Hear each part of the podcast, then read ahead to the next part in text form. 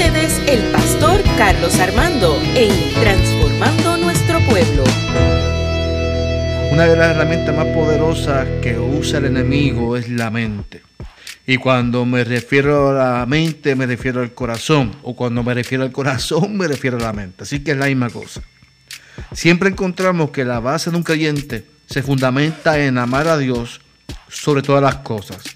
Amarse a uno mismo y amar a nuestros enemigos, a nuestro prójimo, como a nosotros mismos. Yo diría que esa es la base de todo, porque si no amamos a Dios, que es la definición de amor, mucho menos nos, amaremos a nosotros mismos. Y si no nos amamos a nosotros, pues mucho menos a los demás.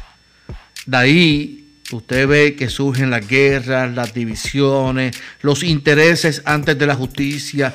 Así que vemos cómo el ser humano busca llenar su ego y llenarse él mismo antes que, bendecir la vida de los demás. Pero cuando leemos el texto de Efesios capítulo 4, podemos ver que se nos da aquí varias herramientas cuando hablamos del amor. Por ejemplo, falta de perdón y las relaciones interpersonales.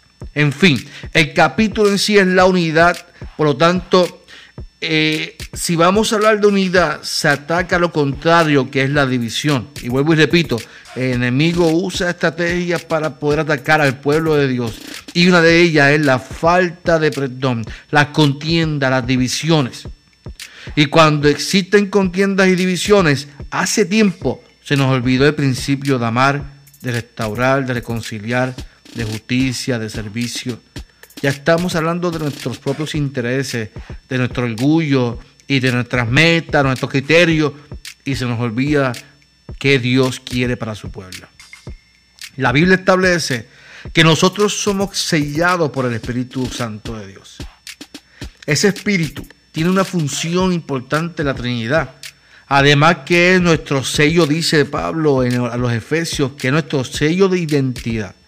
El Espíritu nos une, el Espíritu incluye, el Espíritu restaura, el Espíritu redarguye, el Espíritu invita, convoca, convence de pecado, entre muchas cosas que hace el Espíritu de Dios. Y Pablo establece que ese Espíritu tiene la capacidad de entristecerse. Y la manera, según el texto, de que se entristece es por la siguiente, escuche bien. Eh, Efesios capítulo 4 de 30 al 32 dice, no hagan que se pongan triste el Espíritu Santo de Dios, que es como un sello de identidad que Dios puso en ustedes, para reconocerles cuando llegue el día en que siempre serán librados del pecado.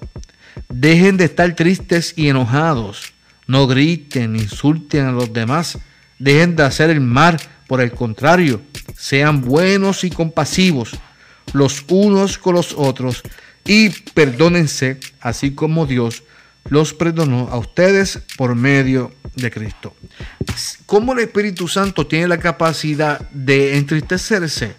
Cuando usted y yo vivimos en contienda con alguien, cuando vivimos con falta de perdón, cuando vivimos con asuntos sin resolver en nuestras emociones. Así que ¿Qué quiero trabajar contigo en esta hora? Dejen de estar tristes. Dejen de estar tristes. Y ahí, está la clave. Yo quiero, la Reina Valera lo dice de una manera mm, más, más, más, más, importante, o más, más potente. Dice, quítese de ustedes toda amargura y por ahí eh, define todo lo que tenemos que quitarnos. Ahora bien, mayormente el ser humano o los, creyentes en Cristo, cuando vamos a la iglesia o pedimos oración, pedimos que Dios quite de nosotros el sentimiento de amargura, de tristeza, de coraje. Mayormente pedimos que Dios sea quien lo quite. La Biblia, en, este texto específico, no dice que vayamos y le pidamos a Dios quien nos quite ese sentimiento. Al contrario, dice el texto que es responsabilidad nuestra quitárnoslo. ¿Por qué? Porque cuando usted se enoja con alguien, la decisión de enojarse o de guardar ese rencor, esa amargura, no fue de Dios, fue de usted.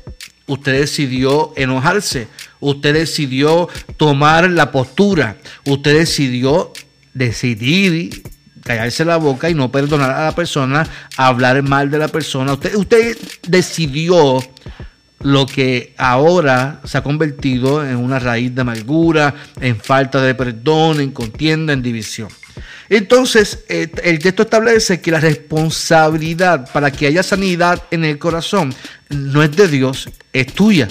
Dice, dejen de, hacer, de estar tristes y enojados. O sea, la responsabilidad no es que le pidamos a Dios, es que usted y yo tenemos la responsabilidad de perdonar, de dejar de estar triste, de quitarse de nosotros, de quitarse de usted todo lo que le hace mal, que es la amargura, la malicia, el coraje, la raíz de amargura, todo eso te hace daño a tu corazón, te hace daño a tu mente. Por lo tanto, lo que te quiero decir en esta hora es que tú tienes la responsabilidad de sanarte. Tú tienes la responsabilidad de liberarte, porque cuando usted perdona, cuando usted sana, usted se libera. Dice el texto, dejen de estar tristes, o sea, quítense de ustedes toda amargura, toda malicia, toda gritería. En la traducción lenguaje actual dice, no, no griten ni se insulten a los demás, dejen de hacer el mal. Entonces, de nada vale que yo les diga a ustedes en esta hora que dejen de estar tristes si no le doy la herramienta para poder manejarlo y el, texto la da, la da. Dice, por el contrario, y ese por el contrario cambia totalmente la oración.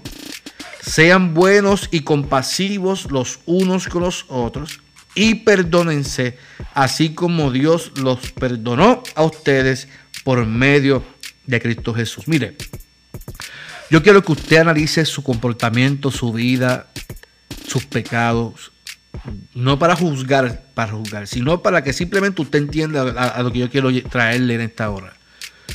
Si, si, usted cuenta sus pecados, usted va a entender que Dios no debería perdonarle a usted. Que Dios no debería haber muerto en la cruz por usted porque usted va, a volver a fallar. Usted vuelve y le falla.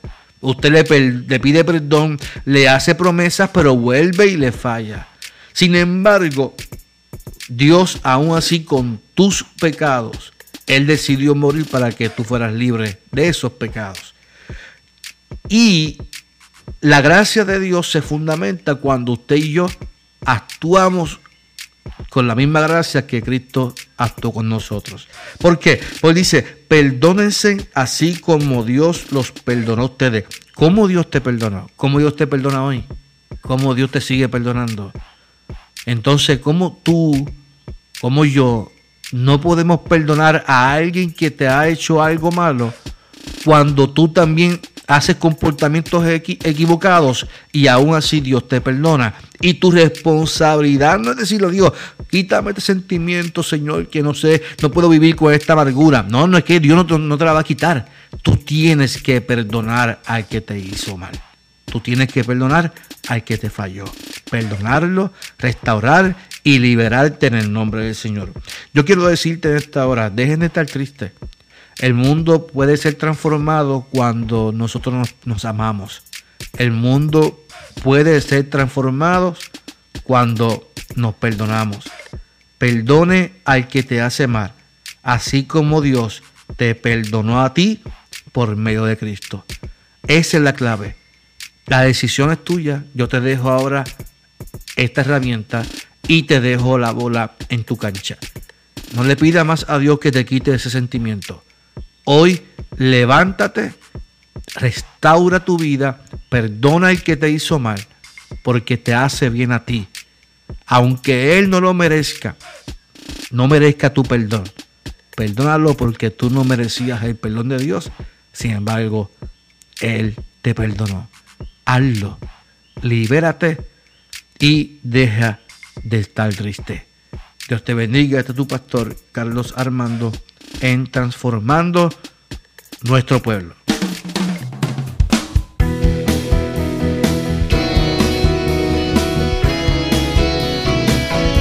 Esto fue Transformando nuestro pueblo con el pastor Carlos Armando.